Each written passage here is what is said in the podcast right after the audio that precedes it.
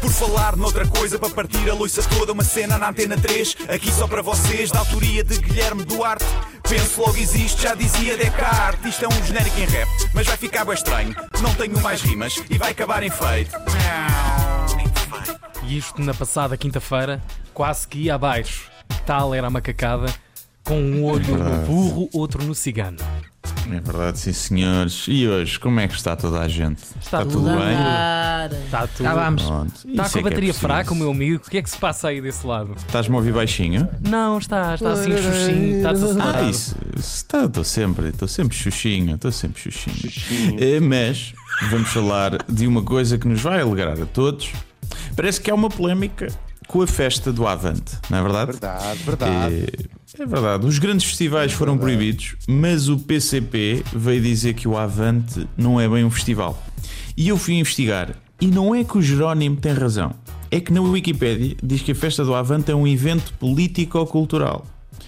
Tem recinto, pavilhões, palcos, tem peças de teatro, tem rancho, tem coro, tem dança, tem concertos, mas não é um festival. É um evento político-cultural.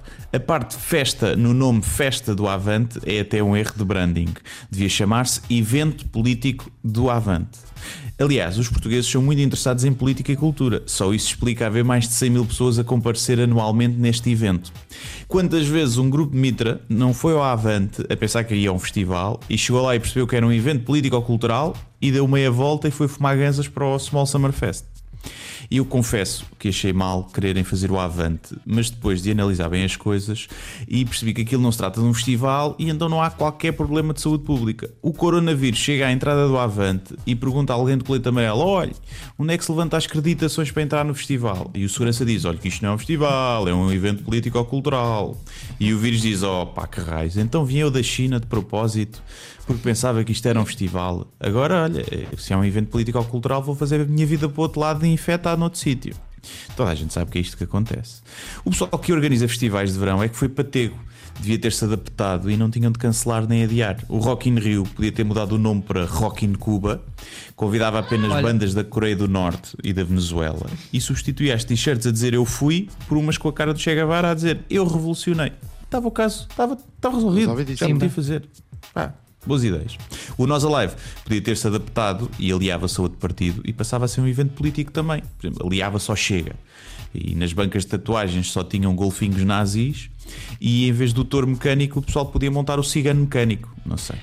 As bandas. Por exemplo, Restinhos de quinta-feira. Restinhos, restinhos.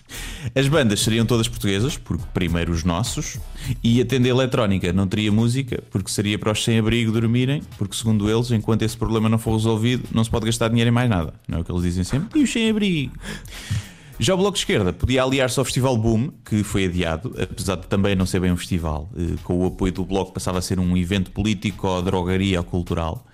E agora é preciso é reforçar as normas, porque se não é a falta de banho que faz com que o pessoal do boom mantenha a distância social, não será as ordens dadas pelo guru xamã da geometria sagrada que faz yoga vegan. Portanto, é preciso ter cuidado. Já os eventos políticos de CDS é esperar mais um bocadinho até que as missas voltem a ser permitidas e metem lá o Padre Borga a cantar o Grande La Vila Morena assim. São precisos As mais festas- uns vídeos, hein? está a precisar de um, de um vídeo de apoio para esse regresso. Para lá daquilo Também que já sim. aqui mostramos na- nas manhãs. Precisamos aí de um não reforço. foi, Não foi, ainda não forte foi. o Sim, suficiente. sim, sim. não é? Não foi. Por fim, as festas de vilas e aldeias que preenchem agosto e das quais dependem o rendimento de milhares de pessoas. Epá, é meter o Tino de Rãs a vender a barraca das farturas e já devem conseguir classificar-se como evento político e já não há problema.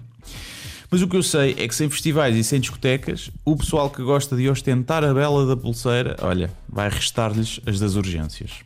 Adeus e até quinta e saudinha. Foi mais uma sessão de Por Falar Noutra Coisa com o Guilherme Duarte. Falar noutra coisa para partir a loiça toda, uma cena na antena 3, aqui só para vocês, da autoria de Guilherme Duarte. Penso logo existe, já dizia Descartes. Isto é um genérico em rap, mas vai ficar bem estranho. Não tenho mais rimas e vai acabar em feito.